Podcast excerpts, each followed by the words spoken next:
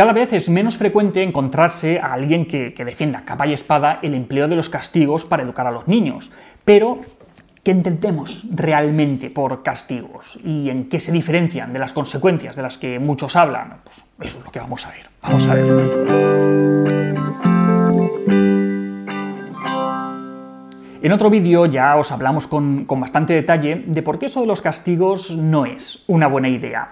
Os contamos cuáles son sus consecuencias, etc. Por eso hoy no voy a extenderme en este punto. Quien quiera puede ampliar información con, el otro vídeo que, os dejo por aquí, enlazado.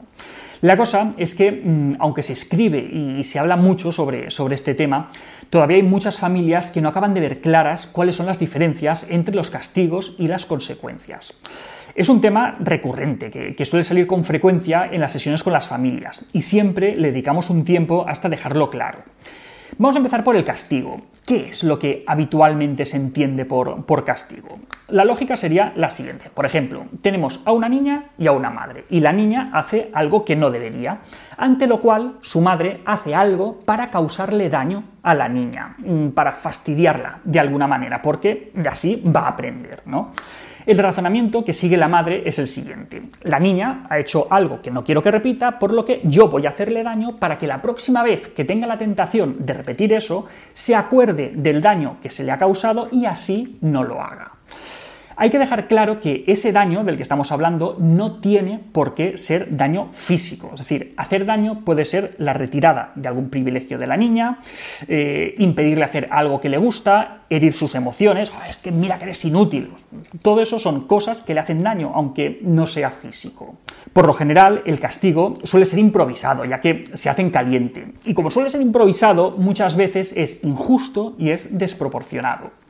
Además, eh, muchos padres han escuchado eso de que cuando se dice algo, luego se tiene que cumplir, porque si no, a la próxima lo sigo, pues no nos tomarán en serio, ¿no?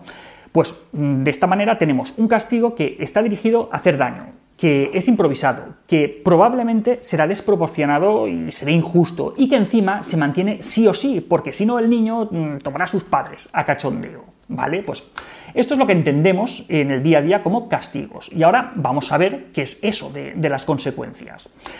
Las consecuencias, a diferencia de los castigos, no buscan hacer daño al niño, sino que buscan el aprendizaje y la reparación del error que se ha cometido. Como dice Jan Nelson, ¿de dónde nos sacamos la loca idea de que para que un niño se porte bien, primero tenemos que hacerle sentir mal? Los niños actúan bien cuando se sienten bien. Por lo tanto, ese aprendizaje y, esa reparación de la que hablamos se harán teniendo muy en cuenta el tono y la forma en la que se transmiten los mensajes al niño. Aquí el tono emocional es clave y, simplemente un mal tono, que, en el fondo es mm, herir emocionalmente al niño, puede convertir una consecuencia en un castigo. En cuanto a las consecuencias, eh, habrían dos tipos principales, las naturales y las lógicas. Vamos a empezar por, por las naturales. Las consecuencias naturales son aquellas que de manera natural se derivan de las conductas que realizamos, sin necesidad de que intervenga nadie.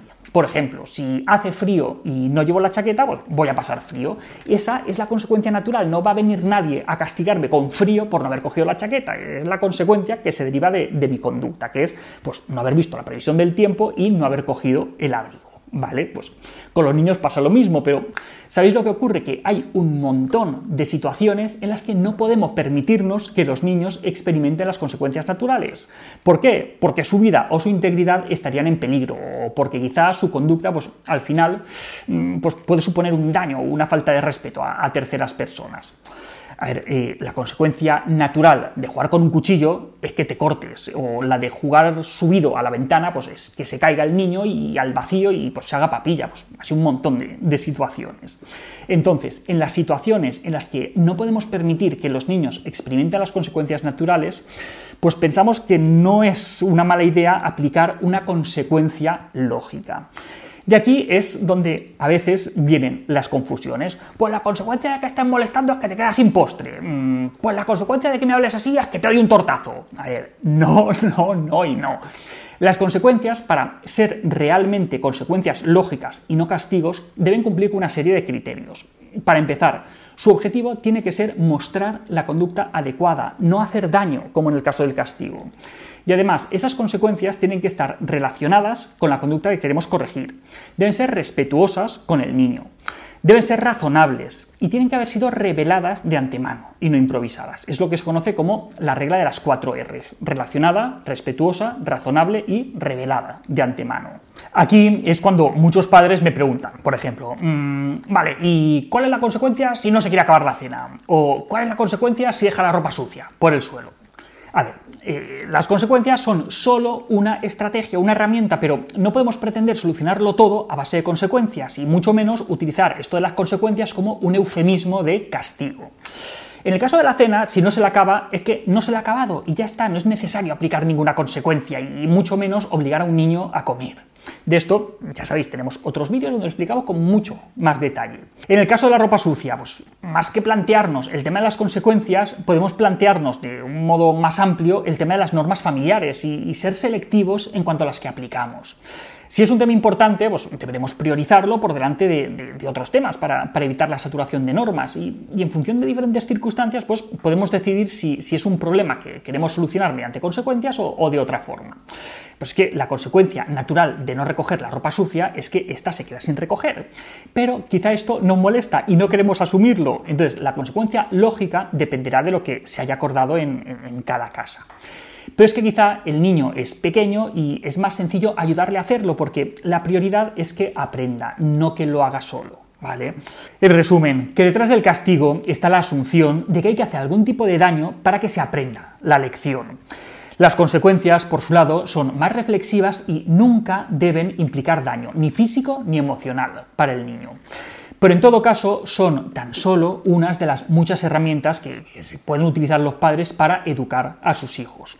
Recordemos que no podemos resolver todas las situaciones simplemente a golpe de consecuencia. Y hasta aquí otra píldora de psicología. Si os ha gustado, no olvidéis compartirla. Tenéis muchos más vídeos y artículos en el canal de YouTube y en albertosoler.es. Y en todas las librerías, nuestro libro Hijos y Padres Felices, donde también hablamos de este y de muchos otros más temas. La semana que viene más. Un saludo.